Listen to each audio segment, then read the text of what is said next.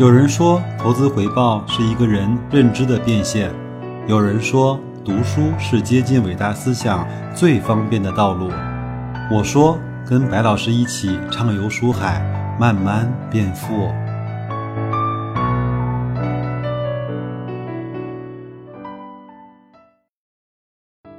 各位书友，大家好啊！我们今天继续来学习这本闲来一做 S 化投资啊出的叫《慢慢变富》。我们今天开始呢，进入他这个书的第二章，叫选择篇。在这一章的开篇啊，作者就说：“我呢是以年为时间单位来去。”长期持有我手中的这些标的的，如果只能用一句话来去把巴菲特的投资思想啊讲清楚的话，那我更愿意用下面这句话，就是用低价或者是合理的价格去买入一家优秀的或者是伟大的企业，并且长期的去持有它。那么这个长期是多久呢？巴菲特说，你如果不想去持有十年，那么你连一分钟也不要持有。但是有意思的是，我们纵观巴菲特六十年的投资生涯啊，他真正永远持有的股票其实是非常非常少的。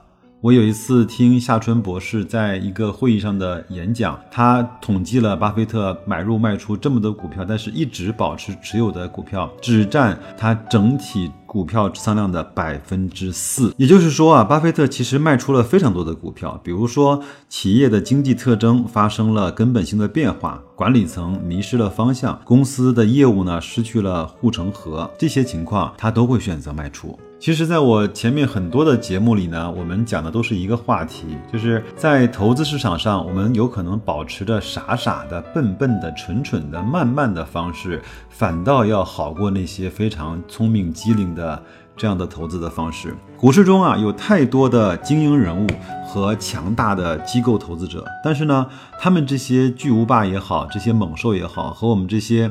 呃，散户来比呢，他们其实也有很明显的劣势。比如我们散户呢，有空闲的时间就可以去利用八小时之外的时间去学习。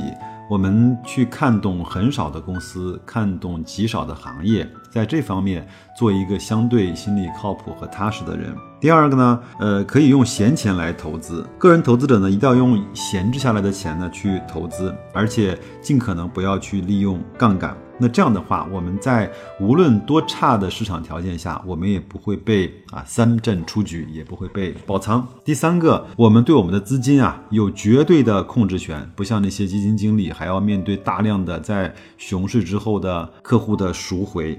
第四呢，我们当然也没有排名压力喽，我们只有自己的预期，我们也很少会去跟身边的朋友或者是亲戚来去比投资的收益，对吧？这个呢，其实就是我们的个人投资者在这个市场上能够不断的。呃，我我甚至可以说打败或者是战胜这些机构投资者的一个原因，因为种种的数据表明，大部分的机构投资者是跑不赢指数的。还有作者又说啊，为什么我们应该用以年为时间单位的长度来去持有公司呢？因为因为很多事情啊都是有它的客观逻辑规律的。比如说一家盈利的企业，它的盈利积累增长是需要时间的。一家企业从开创之初啊到与同同行竞争，最后成为行业的领军者，是需要很长的时间的。格力大概花了二十年，且不要说一家上市公司，就是我们一家小卖部自己开的，也并非今天营业，明天就能够稳定持续的盈利。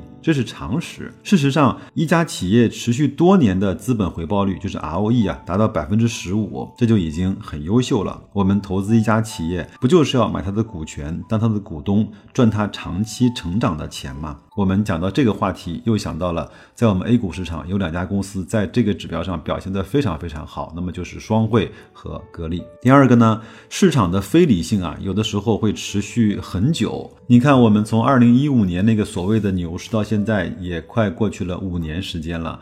我再往上一轮，从零七年、零八年的大牛市，一直到了一四年的渐有起色。中间也经过了六到七年的时间，所以我们必须要在他低估或者是市场先生恐惧的时候，要让自己的内心啊变得安定和踏实。有的人说什么是熊市啊？熊市就是比你的意志力更强一点点的那个市场。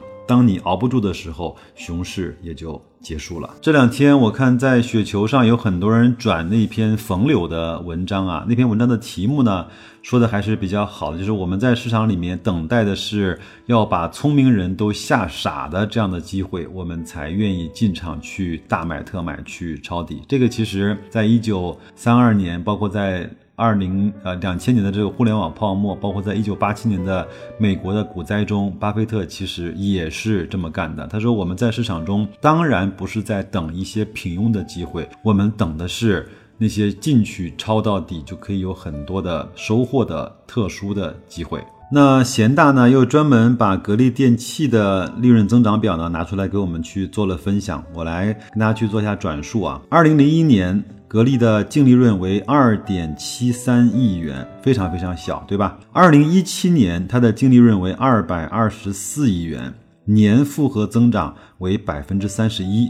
二零零一年它的开盘价为七十五元，二零一七年年底的股价为六千五百六十七元，股价的年复合上涨是百分之三十二。有没有发现股价的复合上升，基本上就等于它净利润的复合上升？这个其实，在很多家公司上。